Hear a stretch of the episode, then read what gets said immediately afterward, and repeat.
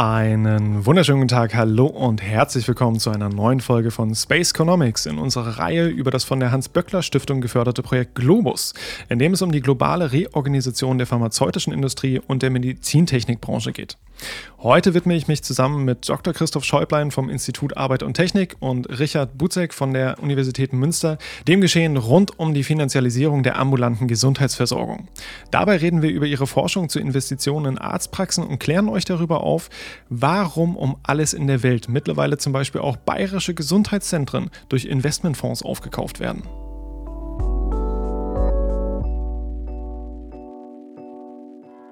Ich bin wie immer froh, mich dem Thema nicht allein widmen zu müssen, da ich zwar in Investmentfonds in der Musikindustrie gut drinstecke und weiß, wer wie was, warum und mit wem so macht, im Bereich der Gesundheitsversorgung aber für weitere Expertise wahnsinnig dankbar bin. Entsprechend freue ich mich, dass ihr beide heute für mich Zeit gefunden habt. In dem Sinne, herzlich willkommen. Ja, danke, dass wir dabei sind. Hallo.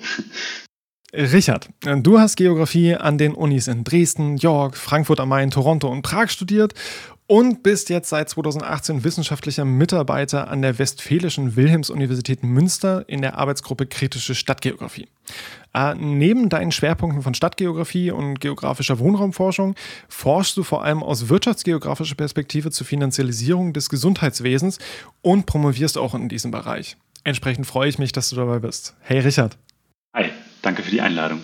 Christoph, Du wiederum hast an der Europa-Uni Viadrina in Frankfurt promoviert, an der Westfälischen Wilhelms-Universität Münster gearbeitet und dann eine Vertretungsprofessur an der Uni Eichstätt-Ingolstadt übernommen und bis jetzt seit 2017 am Institut Arbeit und Technik der Westfälischen Hochschule. Deine Berufserfahrung ist also mindestens so breit gefächert wie deine Forschungsschwerpunkte, die ja von Innovationssystemen über Cluster bis hin zu deinem Hauptschwerpunkt im Finanzsektor reichen.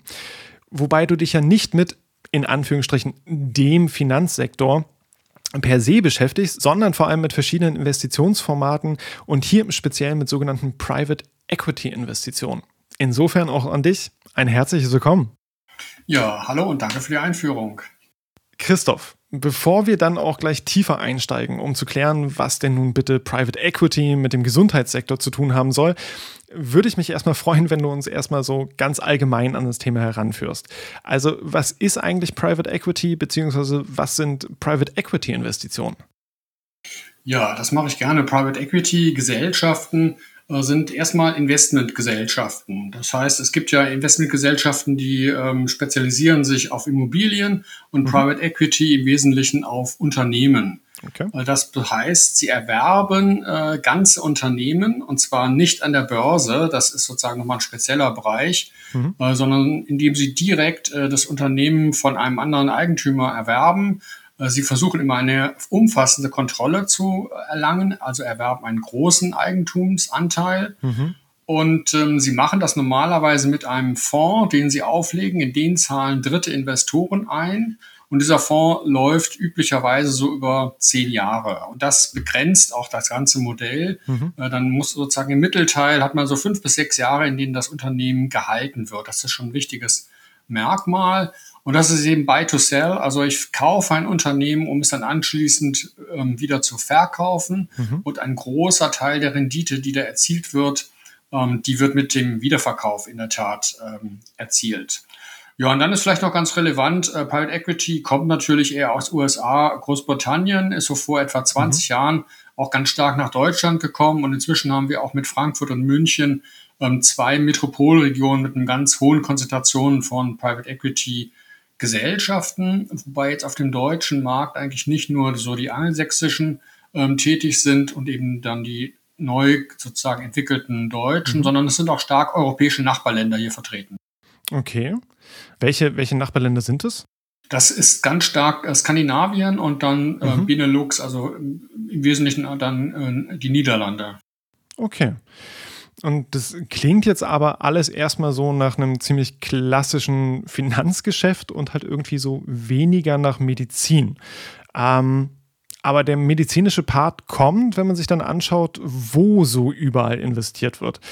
Richard, zusammen mit Christoph hast du dir Private Equity Investitionen in Arztpraxen in Bayern angeschaut und im April letzten Jahres dazu dann auch einen Artikel veröffentlicht. Und ein Ergebnis, das ich jetzt auch schon so ein Stück weit angeteasert hatte, war, dass zum März 2020 bereits 10% von bestimmten Arztpraxen, also den, den sogenannten MVZs, in Bayern ja über Private Equity Investitionen aufgekauft wurden. Also das entspricht ja immerhin fast 1% irgendwie der ambulanten Gesundheitsversorgung in Bayern. Kommt es, dass diese Arztpraxen aufgekauft werden? Ja, gute Frage. Also traditionell haben wir es in Deutschland ja ähm, in der ambulanten Versorgung erstmal mit einem System von selbstständigen, niedergelassenen Ärztinnen zu tun, die ihre Praxis als Kleinunternehmen führen. Und äh, 2004, also vor knapp 20 Jahren, hat unter Rot-Grün ähm, wurde dieser ambulante Gesundheitsmarkt auch teilweise für privates Kapital geöffnet, in dem auch Investoren beispielsweise über ein Krankenhaus nun eine ambulante Arztpraxis betreiben können. Ähm, mhm. Das war politischer Wille und die Form, über die dieser Zugang geschaffen wurde, war das eben von dir schon angesprochene MVZ, das sogenannte medizinische Versorgungszentrum. Das medizinische Versorgungszentrum wurde eingeführt, um eben sektorale Grenzen zwischen dem ambulanten Bereich, also den Facharztpraxen der Hausarztpraxis, die wir kennen, und dem stationären Sektor, also dem Krankenhausbereich, um diese sektoralen Grenzen aufzuweichen, mhm. ähm, um eben eine umfassendere Versorgung zu ermöglichen. Und ähm, hinter dem MVZ steckt auch der Gedanke einer Versorgung unter einem Dach. Das heißt, eine facharztübergreifende ambulante Patientinnenversorgung soll ermöglicht werden, statt separierte einzelne Facharztpraxen. Besonders am MVZ ist auch, dass es dort die Möglichkeit der ärztlichen Anstellung gibt. Das heißt, Ärztinnen müssen sich nicht in ihrem Kleinunternehmen in ihrer eigenen Arztpraxis selbst niederlassen und damit auch entsprechende unternehmerische Verantwortung übernehmen, sondern mhm. können in ärztlicher Anstellung äh, medizinisch tätig werden. Und ein MVZ kann eben auch mehrere Praxisstandorte betreiben, anstatt eben das Modell der einzelnen Arztpraxis. Nun gibt es diese MVZ bereits seit 20 Jahren, aber in den ersten Jahren haben wir nur einen relativ geringen Anstieg von MVZ-Gründungen gesehen und eigentlich erst mit dem Zugriff von Private Equity auf den ambulanten Gesundheitsmarkt so etwa ab 2016, 17 äh, sehen wir, dass die Anzahl von MVZ in den letzten Jahren sprunghaft angestiegen ist. Okay, aber warum werden dann jetzt quasi im, im Zuge dieser Entwicklung irgendwie diese Arztpraxen zu Übernahmeprojekten? Also wie, wie kommt Private Equity da überhaupt rein? Also insgesamt können wir global eine Finanzialisierung von Gesundheitsversorgung feststellen. Mhm. Warum? Weil ähm, ja, Investitionen in Bereiche, die in Zukunft auch noch sichere Erträge versprechen, ähm, wichtig, wichtig geworden sind für eben Private Equity beispielsweise und einige Aspekte, die für Investoren mit Anlagekapital auf der Suche nach Rendite besonders interessant sind, die finden wir eben auch im ambulanten ärztlichen Gesundheitssektor in Deutschland. Zum einen haben wir eine unelastische Nachfrage nach Gesundheitsleistungen. Das heißt, egal wie die wirtschaftliche Lage hierzulande ist, mhm. ob wir in eine Rezession stürzen, die Menschen, wenn sie in Arbeitslosigkeit kommen, werden trotzdem zu ihrem Hausarzt gehen, weil die gesetzliche Krankenversicherung für einen großen Teil ihrer Leistungen einfach bezahlt. Und mhm. das ist auch gut so. Ähm, dann haben wir es in Deutschland auch, das ist keine Neuigkeit, mit einer demografischen Alterung zu tun. Wir mhm. werden, unsere Bevölkerung wird älter und dadurch wird perspektivisch auch die Nachfrage äh, nach Gesundheitsleistungen weiter anwachsen. Und das ist natürlich auch aus Betreibersicht ähm, auf der Suche nach hohen Umsätzen in Zukunft eine gute Möglichkeit zu investieren. Dann haben wir es, ich sprach bereits eingangs davon, äh, mit einem sehr fragmentierten Markt vereinzelter Arztpraxen mhm. zu tun. Und ähm, da entstehen natürlich aus Investorensicht äh, Potenziale für Kosteneinsparungen, indem man diese fragmentierte Struktur äh, in Ketten zusammenlegt, um über eine stärkere Arbeitsteilung und Spezialisierung über Praxisketten eben Kostenvorteile ähm, mhm. zu erzielen. Und ähm, als letzten Punkt würde ich auch noch nennen, der das ambulante Gesundheitswesen in Deutschland interessant für Investoren macht, ist die Ambulantisierung in der Medizin, die wir erkennen okay. können.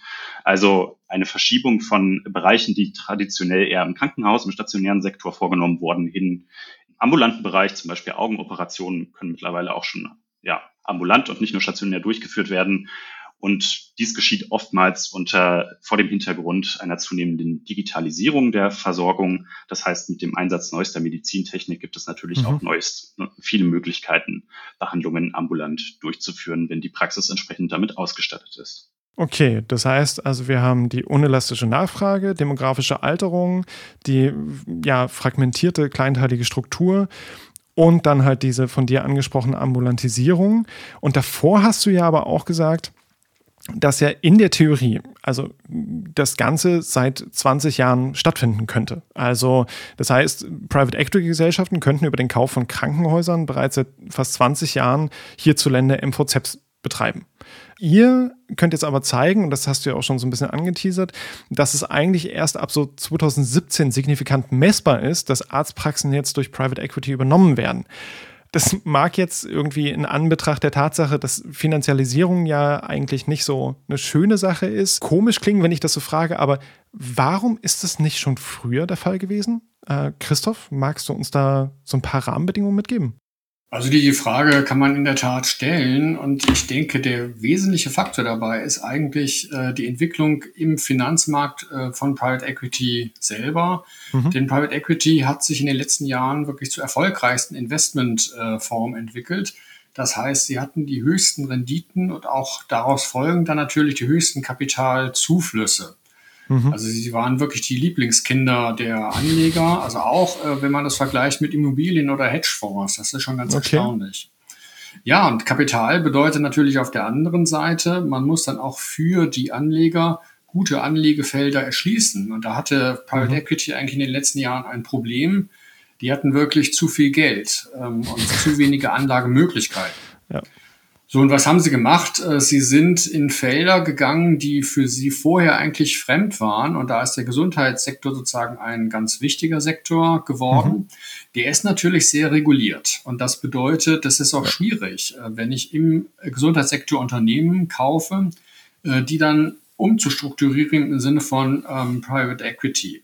Mhm. Und das bedeutete natürlich auch, äh, also durchaus Lerneffekte äh, für die Private Equity Manager und die mussten sozusagen sich erstmal zurechtfinden in dem Feld.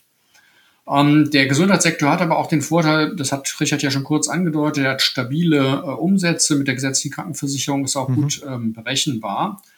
Ähm, und dann hat er sozusagen noch den besonderen Vorteil, das sind sehr kleinteilige Strukturen. Mhm. Also zum Beispiel diese Arztpraxen und da kann Private Equity eigentlich ein übliches Modell anwenden, das sogenannte Buy-and-Build-Modell. Das heißt, ich kaufe eigentlich verschiedene Unternehmen zusammen und mache aus diesen kleinen Einheiten ein großes Unternehmen. Das ist genau auch das, was mhm. jetzt im ambulanten Sektor äh, passiert. Viele Arztpraxen, die werden dann erst umgewandelt in medizinische Versorgungszentren und dann äh, aneinander angegliedert zu einer Arztkette. Okay. Ja, und von daher ist es sozusagen ein idealer äh, Markt. Ähm, warum ist es jetzt sozusagen da erst passiert? Wie gesagt, das eine Element ist eben ähm, dieses Anwachsen des Kapitals äh, nach mhm. der ähm, Finanzkrise 2008, 2009 hat ein paar Jahre gedauert, aber dann ging äh, der Prozess wirklich los. Ähm, und zum anderen sozusagen die gesetzlichen Öffnungen. Ähm, da gab es nochmal einen Push, auch mit 2015 äh, bis dahin äh, mussten die medizinischen Versorgungszentren fachübergreifend sein, ah, also mit okay. mindestens zwei Facharztbereichen. Mhm. Ähm, und das wurde 2015 verändert. Da reichte eine medizinische Fachrichtung. Und das erklärt auch schon ganz gut den Boom in der Zahnmedizin. Das ist auch der Sektor in der ambulanten Versorgung, der am stärksten ähm, Übernahmen durch Private Equity gesehen hat. Ja, und dann ist vielleicht noch als letzter Punkt wichtig, ähm, wir haben einen kleinen Vorlauf mit diesen Arztketten in Skandinavien, Niederlanden und den USA. Mhm. Und es kommen in der Tat ähm, die gleichen Private Equity Gesellschaften aus den Ländern jetzt mit diesen Konzepten nach Deutschland. Und das ist das, was wir so ab 2017, 18 beobachten konnten. Okay, vielleicht eine kurze Nachfrage. Also du sprachst jetzt gerade von der Zahnmedizin. Ist es so ein Feld, was quasi einfach durch ein relativ geringes Risiko und sehr, sehr gut berechenbar ist? Oder was ist der, der Grund dafür, dass es vor allem jetzt irgendwie die Zahnmedizin ist? Also der ein Punkt an der Zahnmedizin ist natürlich, dass es ähm, viele ähm, zahnärztliche Behandlungen geht, mhm. äh, gibt. Jeder von uns äh, geht sozusagen mindestens einmal pro Jahr zum Zahnarzt. Äh, von daher gibt es auch viele äh, Zahnärzte. Das bietet Anlass zur ähm, Kettenbildung. Mhm. Und ähm, es gibt natürlich viele Privatleistungen, die man im zahnmedizinischen ähm, Bereich mhm. äh, sehen kann. Und das ist natürlich eine Möglichkeit, äh, nochmal die Rendite äh, da ganz gut über diese Schiene anzugehen. Alles klar. Und wie muss man sich denn dann so eine Übernahme von einer Arztpraxis durch Private Equity vorstellen? Es beginnt normalerweise immer mit einem Träger. Und mhm. ähm, am Anfang waren das äh, verschiedene, aber eigentlich hat sich herausgestellt, dass es immer ein kleines Krankenhaus ist, äh, das normalerweise gar keinen fachlichen Bezug zu der Arztpraxis hat, die dann übernommen wird. Häufig mhm. auch gar keinen regionalen äh, Bezug. Also mein Lieblingsbeispiel ist ein ganz kleines Krankenhaus auf einer Nordseeinsel über das dann eine Arztkette vorwiegend im süddeutschen Raum ähm, betrieben wird. Okay. Ja. ja, und die Private Equity Gesellschaften sind dann meistens damit beschäftigt, eben diese Einzelpraxen ähm, zu suchen, mhm. mit dem Arzt oder der Ärztin sozusagen einen Vertrag auszuhandeln. Äh, und dann werden die formal an das Krankenhaus angegliedert. Man kann beobachten, äh, dass viele MVZs erstmal in Metropolregionen oder wohlhabenden ländlichen Regionen übernommen werden. Ähm, aber ich würde eigentlich prognostizieren, äh, dass das Modell sozusagen auch in die Fläche ausstrahlt und auch immer mehr okay. Arztpraxen in Mittelstädten ähm, übernommen mhm. werden. Ja, und dann ist vielleicht noch ganz relevant, dass viele ärztliche Eigentümer, die dann verkaufen, noch mehrere Jahre im MVZ ähm, tätig sind. Okay. deshalb kann man da am Anfang auch gar nicht so große Veränderungen ähm, beobachten, mhm. ähm, weil, wie gesagt, die alten Inhaber das noch ähm, führen. Ähm, die müssen dann häufig auch Umsatzziele, die sie mit den Private Equity Gesellschaften ähm, vereinbart haben, erreichen. Und das hat einfach den Vorteil für die Private Equity Gesellschaft, sie müssen sich da am Anfang noch gar nicht viel ähm, mhm. Sozusagen um den Betrieb kümmern. Das macht sozusagen der Eigentümer. die Umsatzziele sind so einigermaßen klar. Und die Private Equity Gesellschaften können sich auf das äh, Kaufen äh, von Arztpraxen konzentrieren und schließlich auf den Verkauf der gesamten Kette. Okay, also da spielt dann auch wieder das mit rein, was du vorhin schon ansprachst, also der begrenzte Zeitraum. Und da hilft es natürlich, wenn ich dann halt das fachliche Know-how nicht aufbauen muss, ähm, sondern das halt irgendwem überlassen kann, der das halt auch schon vorher gemacht hat, da die Struktur nicht aufbrechen muss und de facto, ja in Anführungsstrichen böse gesprochen, halt einfach Rendite abschöpfen kann, die da entsprechend entsteht. Ja, wenn ich das noch ganz kurz ja, ein bisschen, ja, äh, insofern relativieren kann. Also es gucken jetzt immer viele Journalisten auf diese Arztpraxen und fragen mhm. sich, ja, schadet es denn jetzt nicht den Patienten? Mhm. Und ähm, diese Frage würde ich erstmal ganz offen ähm, lassen. Man muss sich einfach klar machen, dass die äh, Private Equity Gesellschaften jetzt gar nicht so darauf auf sind, äh, in der medizinischen Versorgung, in der Qualität äh, irgendwas äh, groß zu verändern. Das halte ich auch mhm. primär sozusagen erstmal für eine Unterstellung. Ähm, sondern es geht eher darum, eine Kette aufzubauen und die dann mhm. an einen anderen Käufer äh, wieder zu veräußern und damit sozusagen erstmal Geld zu verdienen. Ob das dann langfristig für die Patienten gut ist, äh, das ist wirklich eine sehr offene Frage. Die hängt aber auch mhm. stark davon ab, wer dann später kaufen wird. Und das ist im Moment noch völlig unabsehbar. Mhm. Okay. Und ähm, du sprachst ja auch dann zwischendurch jetzt schon die, die Verteilung an, also ne, eine kleine, kleine Klinik auf einer Nordseeinsel, äh, die dann im äh, süddeutschen Raum die, die Arztpraxen hat. Und ähnlich sieht es ja so ein bisschen bei euch aus. So als Wirtschaftsgeografen seid ihr irgendwie beide in Münster und Gelsenkirchen tätig. Und ich meine, oft ist es ja auch so, dass wir halt so als Wirtschaftsgeografen in der Praxis häufig irgendwie an den Orten forschen, an denen wir arbeiten. Ihr habt jetzt aber nicht den Standort Nordrhein-Westfalen gewählt, sondern Bayern für die Untersuchung. Richard, warum?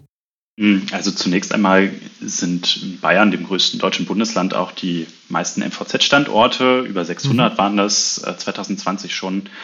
Ähm, und wir nehmen auch an, dass die Ergebnisse, die wir in unserer Untersuchung für die Eigentumsstrukturen bayerischer MVZ auch weitgehend ähm, übertragbar für die alten Bundesländer, für Westdeutschland insgesamt sind.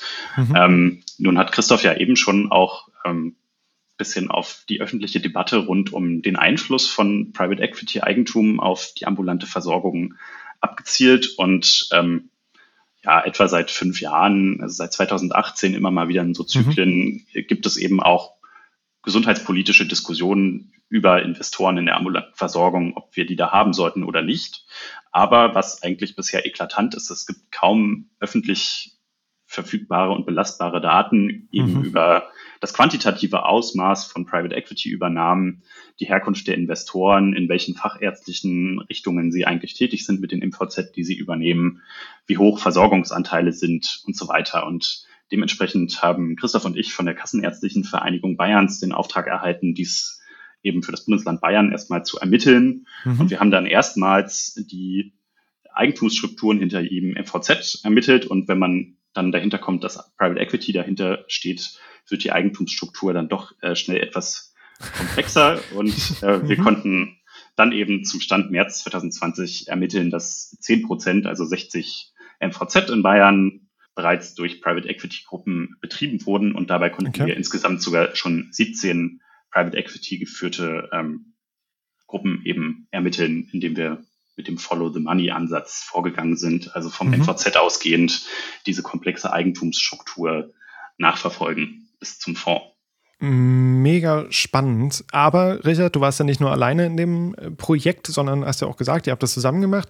Christoph, hast du dazu noch was zu ergänzen an spannenden Erkenntnissen, die ihr gewonnen habt? Ja, vielleicht ist es auch wichtig nochmal zu sehen, ähm, die Übernahmen, die passieren ja nicht nur im ambulanten ähm, Sektor und das haben mhm. wir speziell äh, in diesem Bayern-Projekt untersucht, ähm, sondern es ist ja ein größerer Kontext im Gesundheitssektor. Und wir haben ungefähr 90 Ketten in Deutschland, ähm, die übernommen worden ähm, sind. Und das ist so ein Bereich von etwa ähm, ja, 45 Ketten im ambulanten Sektor, wir haben aber auch etwa so sechs Krankenhausketten, wir haben 18 äh, Pflegeheim- und Pflegediensteketten und okay. Äh, wir haben auch noch fünf Ketten in der Rehabilitation und drei bei den Laboren. Also mhm. das muss man ähm, so ein bisschen ganzheitlich sehen, ähm, dass ähm, sich das zunehmend sozusagen auf alle Bereiche ausbreitet und auch eine enorme Größe schon gewonnen hat. Mhm. Also um mal eine Hausnummer äh, dazu nennen. Wir haben im Pflegesektor etwa 80.000 Beschäftigte, die in Private Equity geführten Ketten tätig sind. Okay. Das ist definitiv eine Hausnummer. Und Christoph, du hast ja dich aber und das klang jetzt schon mal so ein bisschen an, halt auch nicht nur mit Bayern oder auch nur mit dem Gesundheitssektor beschäftigt, sondern ja auch über mehrere Jahre den Private Equity Monitor für die Hans-Böckler-Stiftung gemacht. Und dabei ja dann auch zum Beispiel in einem Working Paper 2020 schon mal näher angeschaut, was es denn jetzt mit Unternehmen eigentlich macht, wenn diese von Private Equity Investoren aufgekauft werden. Gerade auch im Hinblick jetzt auf die Entwicklung der Beschäftigten in den Unternehmen ähm, und die Beschäftigtenzahlen, die du jetzt genannt hast, ähm, sahen ja auch die Ergebnisse nicht immer ganz so rosig aus. Magst du uns vielleicht nochmal näher erläutern, was heißt es für ArbeitnehmerInnen, wenn der Eigentümer dann zum Beispiel ein Investmentfonds ist? Ja, gerne. Vielleicht ganz kurz im Hintergrund. Also dieser Private Equity Monitor sollte mal zeigen, äh, wie viele Unternehmen und natürlich dann auch deren Beschäftigten in Deutschland eigentlich übernommen mhm. werden. Das haben wir dann auch so nach Sektoren, Regionen, Unternehmensgrößen ähm, zugeordnet, auch gezeigt, welche Arten von Finanzinvestoren sind das denn eigentlich genau und wer kommt nach dem Exit wieder zum Zuge. Mhm. Das verhandelt als dieser mhm. Private Equity Monitor. Und in der speziellen Studie dann mal zur Verlaufsform haben wir uns angeschaut, etwa 100 Unternehmen aus dem Jahr 2013, also die im Jahr 2013 übernommen worden sind von Private Equity. Und dann haben wir geschaut, was passiert denn in den vier Jahren nach mhm. dieser Übernahme? Und wir hatten ein etwa gleich großes Vergleichssample. Wir haben uns die beiden Jahre vor der Übernahme 2013 auch angeschaut, um zu schauen, wie entwickelten die sich denn kurz vorher schon. Mhm. Und man kann dann relativ klar sagen, die Zahl der Beschäftigten und auch die Eigenkapitalquote sinkt, und zwar vor allem im Jahr der Übernahmen und auch kurz äh, noch danach. Dann geht es so langsam wieder ein bisschen bergauf mit den Private Equity geführten mhm. Unternehmen. Aber vier Jahre nach der Übernahme liegen diese Private Equity geführten Unternehmen immer noch so etwa 13 Prozent bei der Beschäftigung und 15 Prozent beim Eigenkapital zurück hinter diesem Vergleichssample. Und das zeigt schon, also da gibt es okay. durchaus eine gewisse Belastung. Mhm. Wir haben auch noch uns angeschaut, wie, wie entwickelt sich dann äh, das Insolvenzrisiko. Auch da kann man zeigen, es gibt ein höheres Insolvenzrisiko. Und was vielleicht noch interessant ist, ähm, die Unternehmen werden dann ja irgendwann wieder verkauft. Also bis zum Ende der Betrachtung 2019 war das bei uns, mhm. äh, hatten zwei Drittel auch einen neu, neuen Eigentümer. Aber ein ganz großer Teil von denen geht wieder zu einem anderen Finanzinvestor. Und dann geht der Zyklus wieder von vorne okay. los. Und die Unternehmen im Sample, die schon den zweiten oder dritten Investor hatten, mhm. die waren auch die besonders belasteten. Okay. Ähm, mega spannend. Habt ihr denn für, für derartige Entwicklungen und Auswirkungen jetzt auch Anzeichen in den, in den aufgekauften Arztpraxen gefunden, Richard?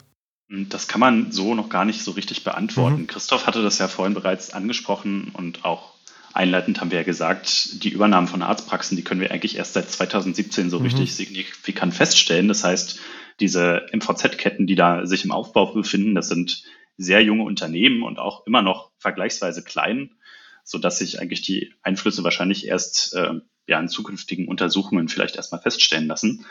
Ähm, was wir aber schon für unsere Untersuchungen in Bayern feststellen konnten, Private Equity, wie gesagt, sie ähm, verfolgen eine Buy-and-Build-Strategie. Dementsprechend mhm. hatten die Private Equity geführten MVZ-Ketten auch schon höhere Beschäftigungszahlen als andere MVZ-Ketten in der Trägerschaft, etwa privater Krankenhausbetreiber oder ärztegeführte MVZ. Mhm. Das konnten wir für Bayern schon nachweisen. Außerdem haben wir erste Exits, also den Weiterverkauf okay. von Private Equity geführten MVZ-Ketten feststellen können. Und das waren dann sogenannte Secondary Buyouts. Das heißt, eine Private Equity Gesellschaft verkauft die MVZ-Kette an eine nächste Private Equity Gesellschaft mhm. weiter, die dann das Wachstum und den Zukauf noch weiter fortsetzen wird und möglicherweise eine Integration dieser MVZ-Kette. Mhm. So, insgesamt muss man sagen, ja, es gibt noch bisher wenig belastbare Zahlen überhaupt zu diesem Einfluss von Private Equity Eigentum auf die Patientinnenversorgung. Okay.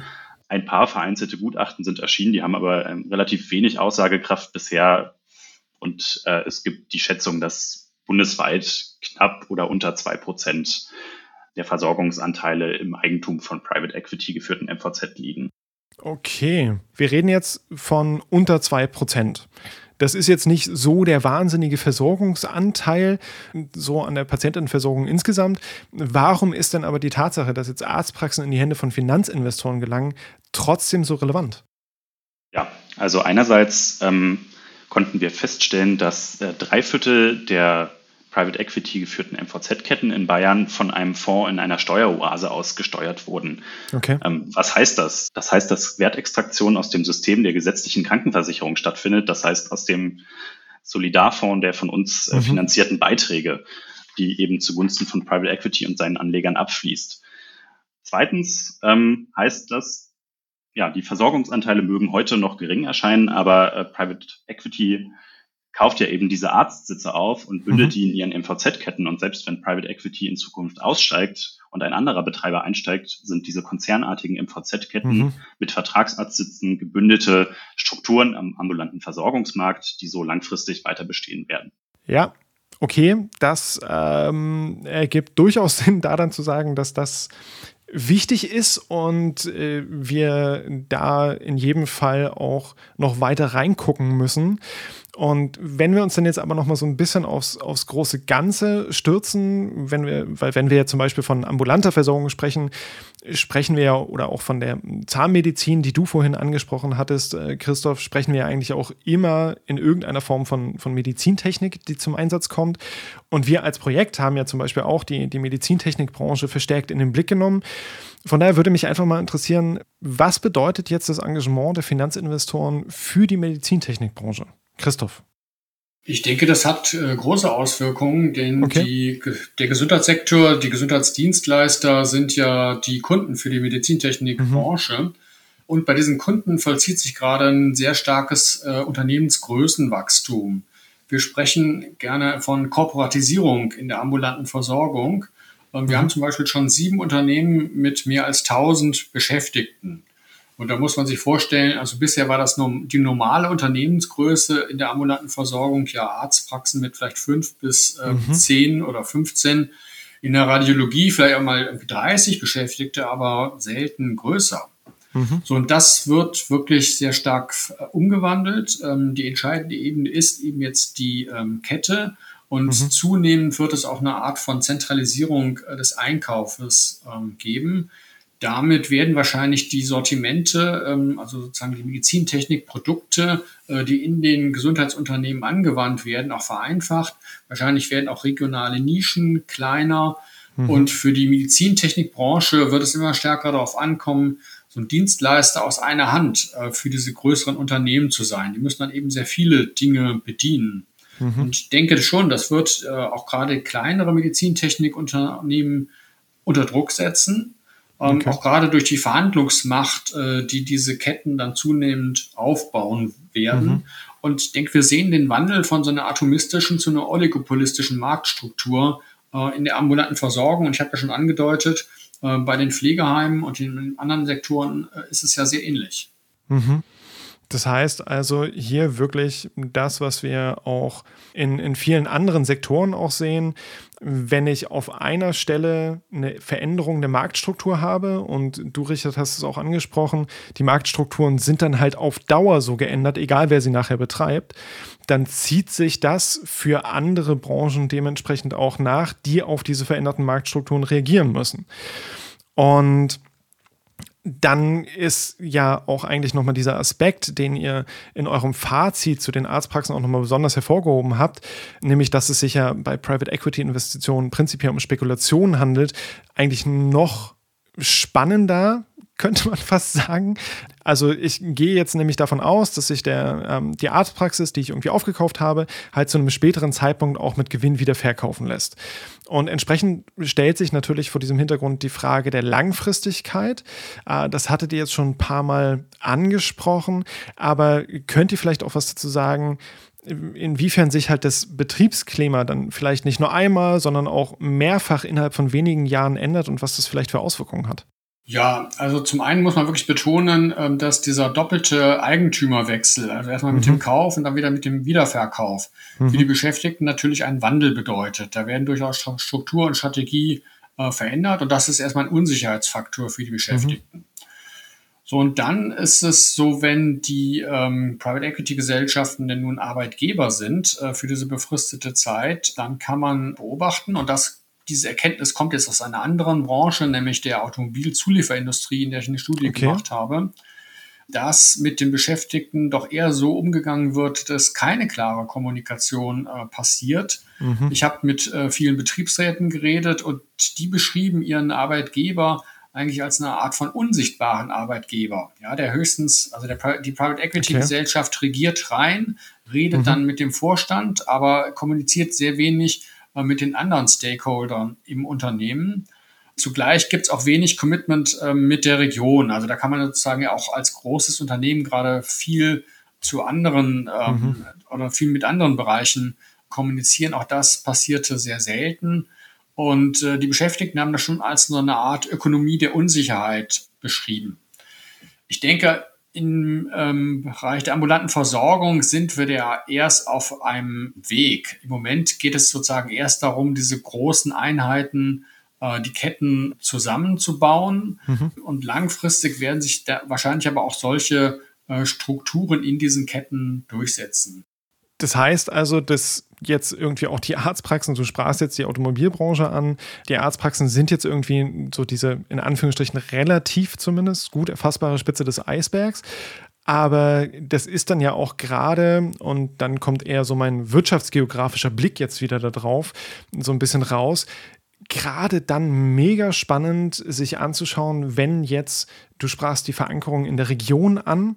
Das heißt also auch zum Beispiel die, die Auswirkungen darauf, wenn jetzt Unternehmen weniger mit der Region zu tun haben, weniger mit der Region kooperieren, ähm, was macht es dann zum Beispiel mit den Netzwerken vor Ort? Was macht es mit den anderen Unternehmen, die vielleicht mit da dranhängen und so weiter und so fort? Also das ist ja dann gerade auch in Zukunft, wenn du sagst, wir befinden uns gerade erstmal am Anfang, dann auch für Wirtschaftsgeograf ein wahnsinnig spannendes Themenfeld, äh, sich dem dann auch weiter und vertiefend zu nähern aber auch so ein bisschen aus der wirtschaftsgeografischen Sicht und ähm, so dem, dem Innovationsgedanken heraus zum Beispiel, gibt es denn irgendwie auch, wir haben über viele, viele Schwierigkeiten, Herausforderungen gesprochen, gibt es auch irgendwie positive Aspekte von diesen Investitionen? Also kommt es dafür, dadurch vielleicht dann irgendwie gegebenenfalls zu mehr Innovation, verbesserte Ausstattung oder schlussendlich dann vielleicht sogar zu sowas wie einer Verbesserung der ärztlichen Versorgung, weil es gibt jetzt einen einheitlichen Standard und Gleichwertigkeit der Lebensverhältnisse und so.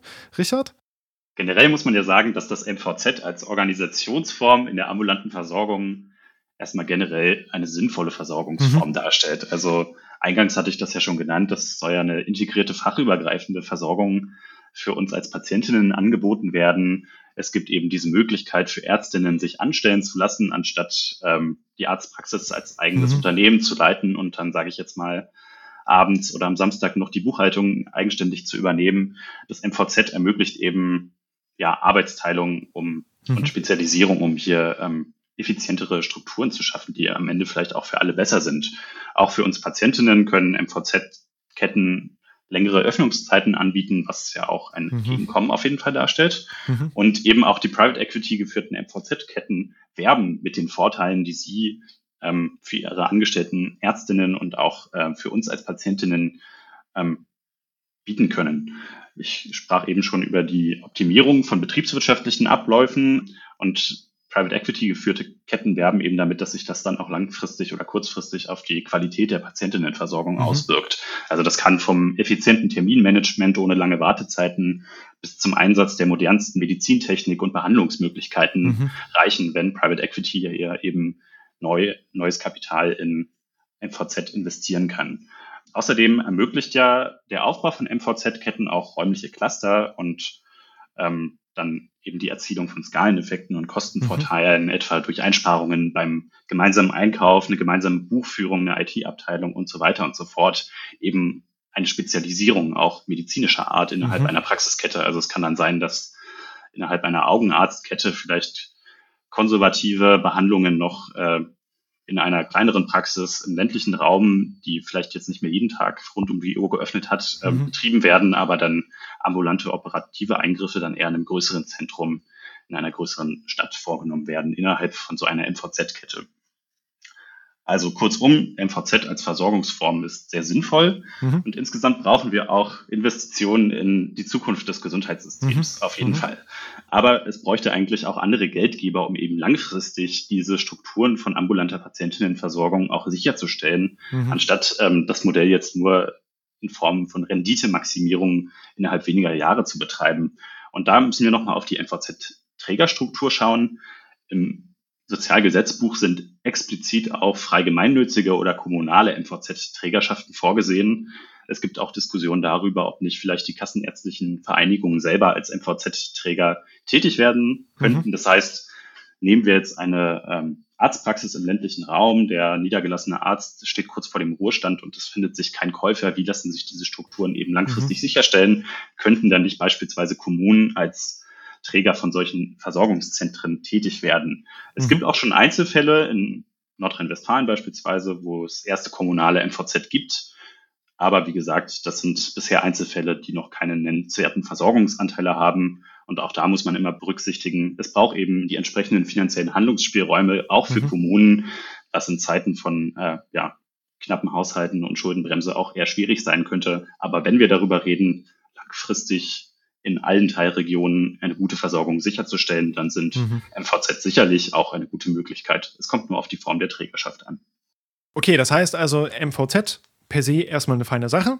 Ähm, aber aufpassen, wer dann irgendwie dahinter sitzt, weil dieses Aufeinanderfolgen von Aufkaufen, Verkaufen, Aufkaufen, Verkaufen, zwischendurch Rendite abschöpfen, durchaus eine ganze Reihe, und da hattest du, Christoph, vorhin ja auch schon mal darauf hingewiesen, Nachteile mit sich bringen kann.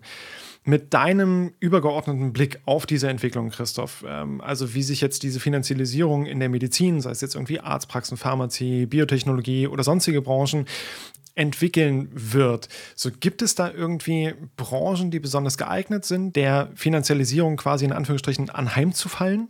Ja, man kann erstmal ähm, sagen, dass Private Equity sich natürlich auf ganz unterschiedliche äh, Sektoren spezialisiert hat. Mhm. Also es gibt sowohl die Gesellschaften, die schauen, dass sie besonders boomende oder auch innovative Branchen nehmen. Dann gibt es aber auch Branchen, die sich auf gerade die wirtschaftlichen Krisenfälle spezialisiert okay. haben. Von daher ist es sozusagen recht offen. Es ist auch teilweise mhm. eine, eine gewisse Modefrage. Also Gesundheitssektor war auch vor Corona äh, schon eine gewisse ähm, Modeerscheinung okay. im Private Equity äh, Sektor. Das kommt ja auch immer auf die Story an, die man dann den Anlegern mhm. deutlich macht. Mhm. So wichtig äh, für Private Equity sind normalerweise immer so eine Art planbare Umsätze. Also es muss klar mhm. sein, dass sich über die Fondslaufzeit, häufig wird ja ein Kredit äh, noch angewandt, dass ich da auch meine Zinsen äh, bedienen kann. Da muss ich ungefähr damit rechnen können, welche Umsätze werde ich denn mhm. erzielen. Das ist sozusagen ganz wichtig.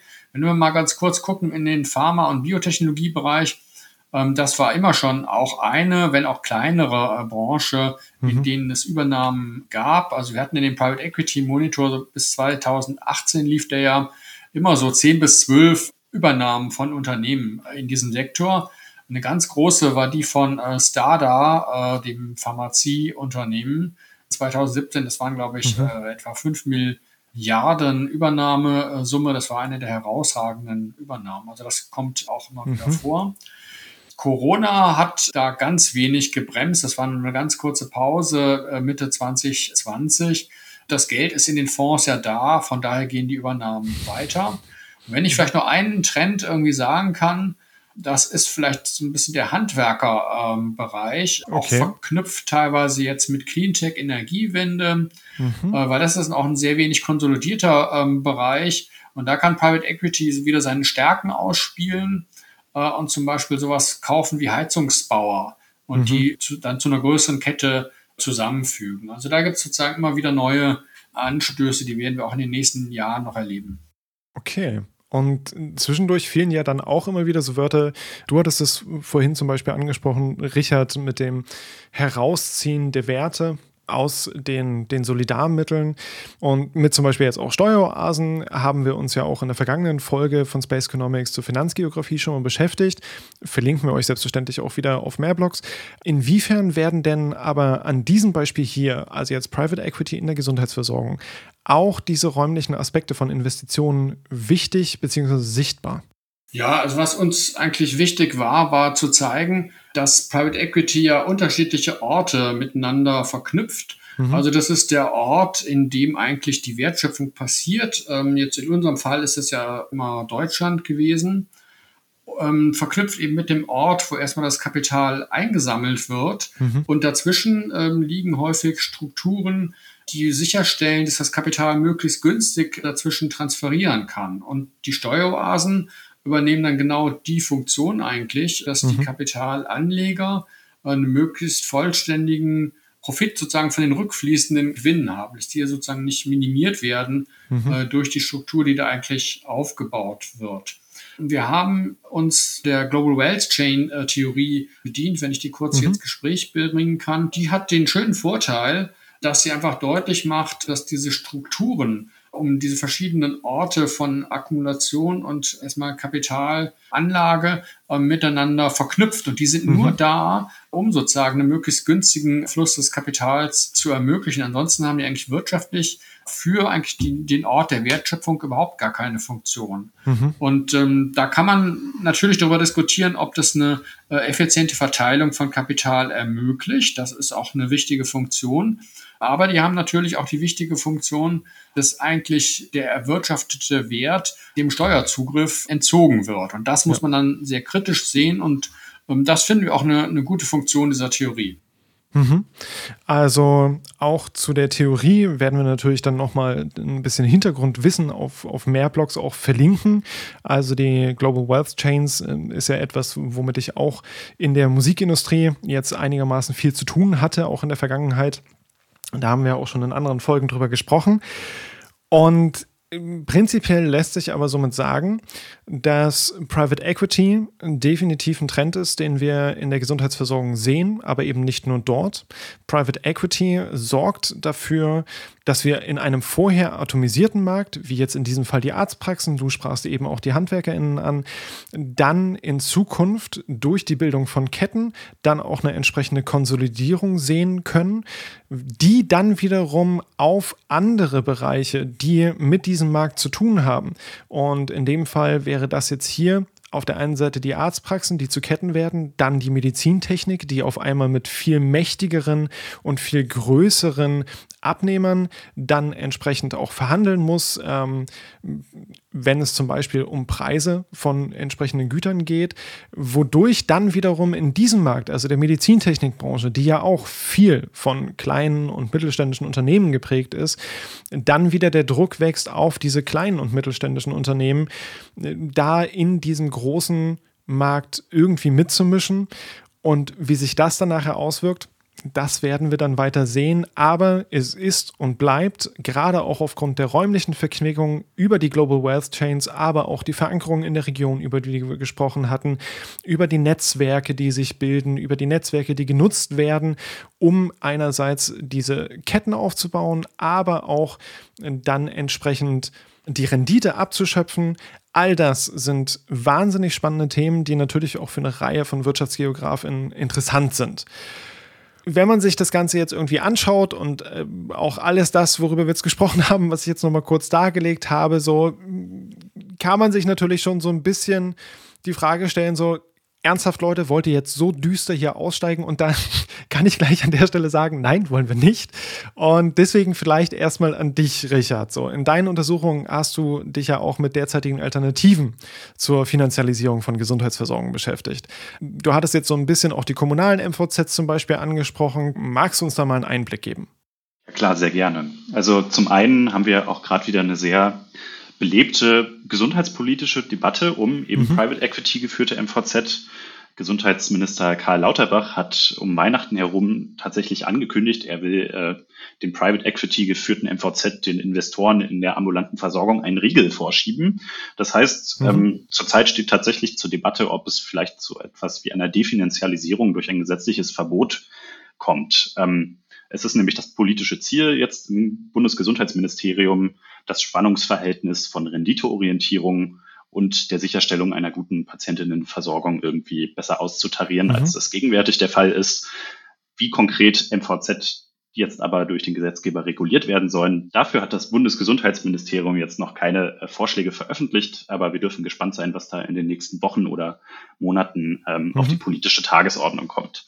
Und dann hattest du ganz richtig angesprochen, ich habe mir auch noch Alternativen im gegenwärtigen Gesundheitssektor angeschaut. Ähm, da gibt es das Poliklinik-Syndikat. Das mhm. ist eine Gruppe von Gesundheitsaktivistinnen, könnten wir sagen, die in verschiedenen deutschen Städten, zum Beispiel in Leipzig, Berlin, Hamburg oder Dresden aktiv sind und die eben sagen, wir brauchen jetzt nicht nur eine Definanzialisierung des Gesundheitswesens, sondern eigentlich eine Dekommodifizierung eine Kommunalisierung, eine Vergesellschaftung von Gesundheitsversorgung mhm. und des gesamten Gesundheitssystems. Denn die Ökonomisierung, die wir im Gesundheitswesen feststellen, ob im Krankenhaus, in der Arztpraxis, das ist jetzt kein Effekt, den man ausschließlich irgendwie Finanzinvestoren unterstellen kann, sondern das ist ja ein generelles mhm. systematisches Problem.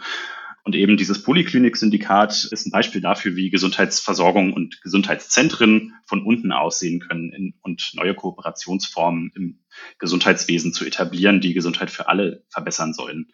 Dabei geht es eben darum, dass dort nicht nur Ärztinnen tätig sind, sondern auch äh, Psychotherapeutinnen, Sozialarbeiterinnen mhm. oder Rechtsberaterinnen, die eben einen ganzheitlicheren Gesundheitsansatz verfolgen, dass nicht nur Krankheitssymptome behandelt werden, sondern auch eigentlich an die Ursachen, an die sozialen Ursachen von Krankheit herangegangen mhm. werden soll. Das heißt, in diesen Polikliniken werden verschiedene Unterstützungsangebote kombiniert. Das kann eben von der klassischen hausärztlichen Versorgung reichen bis hin zu Unterstützung bei Problemen mit den VermieterInnen oder mit dem Arbeitgeber.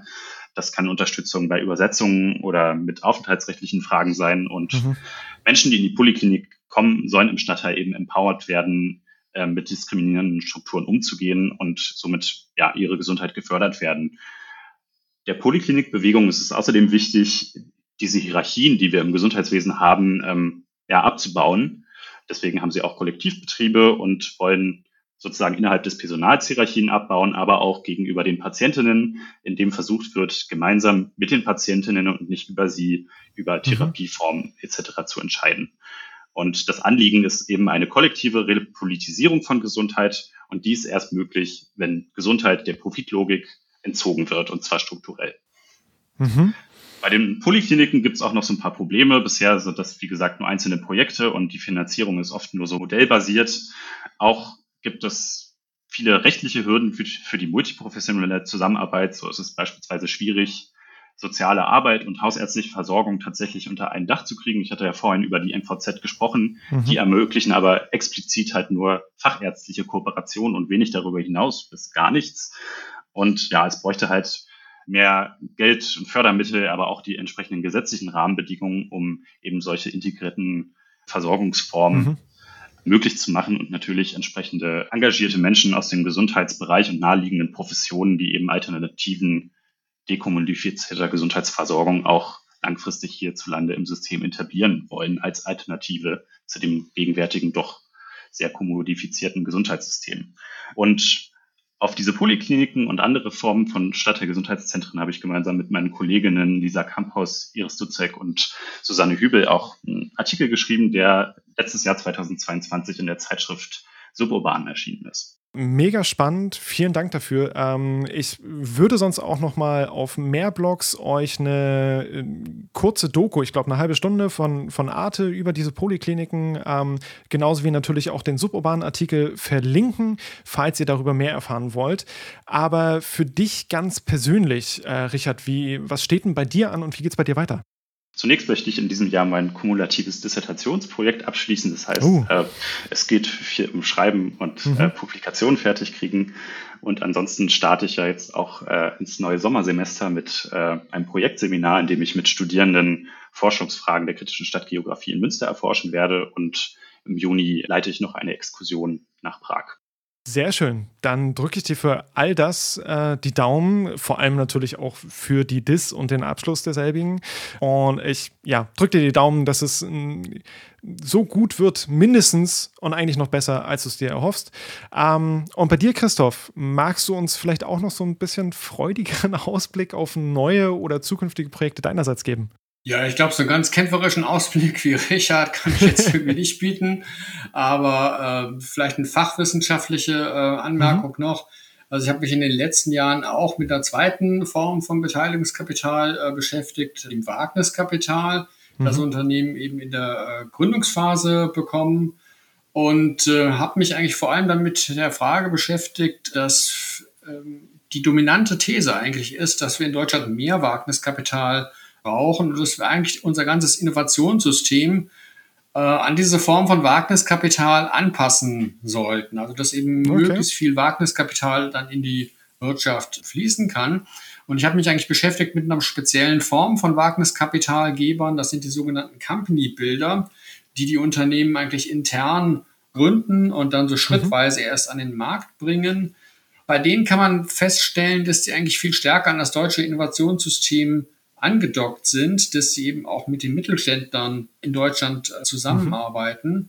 Und das halte ich eigentlich eine ganz gute ähm, Perspektive, auch um Digitalisierung zu bewältigen. Und wenn man sich mal mhm. anschaut, was da rausgekommen ist, also zum Beispiel Delivery Hero, HelloFresh oder Zalando, äh, die sind alle von Company-Bildern okay. ins Leben gebracht worden. Das halte ich für eine ganz gute Perspektive, die man weiter verfolgen sollte. Und ich werde mich auf jeden Fall stärker jetzt mit Innovationssystemen und Innovationspolitik in der nächsten Zeit beschäftigen. Mhm. Sehr schön. Gleichzeitig könnte man natürlich aber auch sagen, so Zalando ist natürlich auch wieder relativ stark am Markt. Ist Wagniskapital dann für, für alle Branchen das Richtige? Ja, Wagniskapital ist sicherlich immer nur für äh, die Branchen äh, sinnvoll, bei denen es überhaupt eine Perspektive gibt, dass sie zu einem schnellen Wachstum führen. Mhm. Und das sind natürlich immer nur ausgewählte Bereiche. Von daher ist es immer nur ein kleines Segment. Darum geht es auch, glaube ich, nicht. Ähm, was, was aber äh, schwierig ist, ist, glaube ich, die Art und Weise, wie wir in Deutschland unser Innovationssystem und dessen Stärken manchmal gar nicht schätzen, obwohl wir natürlich mhm äh, in vielen Branchen also durchaus Marktführer äh, da hervorgebracht haben. Und darum geht es mir eigentlich, diese Stärken wieder mehr in den Mittelpunkt zu rücken. Sehr schön. Dann auch dir dafür ganz, ganz viel Erfolg und ich freue mich jetzt schon drauf, die zukünftigen Publikationen zu lesen. Da schließt sich aber auch gleich noch meine abschließende Frage an. Wo können wir das verfolgen? Also seid ihr bei Twitter, LinkedIn, Instagram? Habt ihr eigene Kommunikationsformate? Bei dir, Christoph? Ja, ich mache das relativ reduziert. Also ich bin auf ResearchGate, da sind die Publikationen mhm. und ab und zu, wenn es äh, noch Nachrichten gibt, dann sind die auf LinkedIn. Alles klar. Werden wir euch natürlich auch verlinken. Und bei dir, Richard, wo können wir das weiter verfolgen? Ja, bei mir wäre das auch ResearchGate und ansonsten ähm, der Webauftritt auf der Seite der WWU, wenn man mich googelt. Sehr schön. Ähm, das Googlen äh, braucht ihr gar nicht machen, denn das verlinken wir euch einfach unter dem Artikel zu dieser Folge auf Mehrblogs. Und ja, Wir haben heute über ganz, ganz viel gesprochen äh, von der Gesundheitsversorgung, Private Equity, das heißt also das Aufkaufen von Firmen, von nicht börsennotierten Firmen, dann die Bildung von Ketten, von Arztketten zu dann dementsprechend auch dem Ausblick, wie mit den Schwierigkeiten, die daraus entstehen, umgegangen werden könnten ähm, von Polikliniken. Ein kleiner Ausblick in die Innovation von dir, Christoph. Und an der Stelle bleibt mir eigentlich gar nichts anderes zu sagen als vielen, vielen Dank euch beiden. Es war mir ein Fest. Ja, danke an dich und dann tschüss. Ja, herzlichen Dank an dich für die tolle Vorbereitung und auf Wiedersehen. Und euch da draußen dann auch noch eine schöne Zeit und ahoi und bis zum nächsten Mal. Ciao, ciao. Tschüss. Tschüss.